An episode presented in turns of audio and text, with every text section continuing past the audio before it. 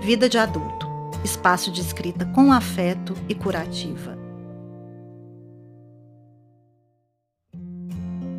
Eu sou Fabrícia Amu e escrevi o texto de hoje. Me deixe te contar, filha.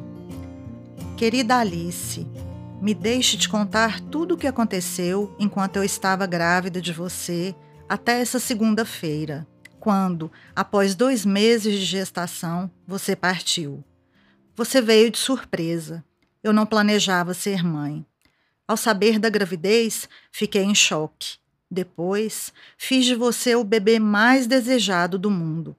Seu pai vibrou, porque é um homem bom e amoroso. Seu tio e sua tia foram puro cuidado e companheirismo. E sua avó ficou tão feliz com a sua chegada que até esqueceu que estava doente. Você teve muitas mães. Cada amiga que soube de você te adotou como filha. Aquelas a quem não tive tempo de contar antes também lamentarão sua perda como se fosse delas. Sua avó me disse que a maternidade era o céu e o inferno juntos, sem meio termo. É verdade. O dia da ultrassonografia, quando ouvi seu coração batendo, foi o mais feliz da minha vida. A madrugada do sangramento que indicava sua partida foi o mais triste. A semana passada foi difícil. Uma amiga morreu e várias coisas me preocupavam.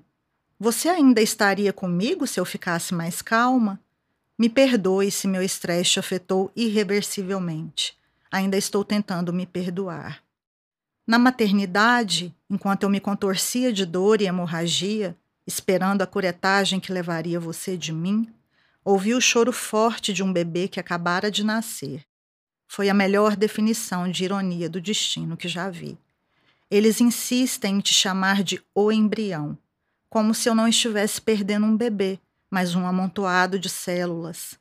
Não sabem que filhos não nascem da barriga, mas do coração. Ao voltar do centro cirúrgico sem você, fui tomada por um vazio imenso, como se um vento gelado me atravessasse de fora a fora. Apesar disso, você não pode ser associada à tristeza, porque me preencheu de vida e alegria. Estou lutando bravamente para ressignificar sua passagem. Uma amiga me disse que fui o vaso que a vida escolheu para que a breve rosa que foi você pudesse desabrochar. Achei bonito, fez mais sentido. Obrigada por florescer em mim. A dor nunca será maior que a gratidão.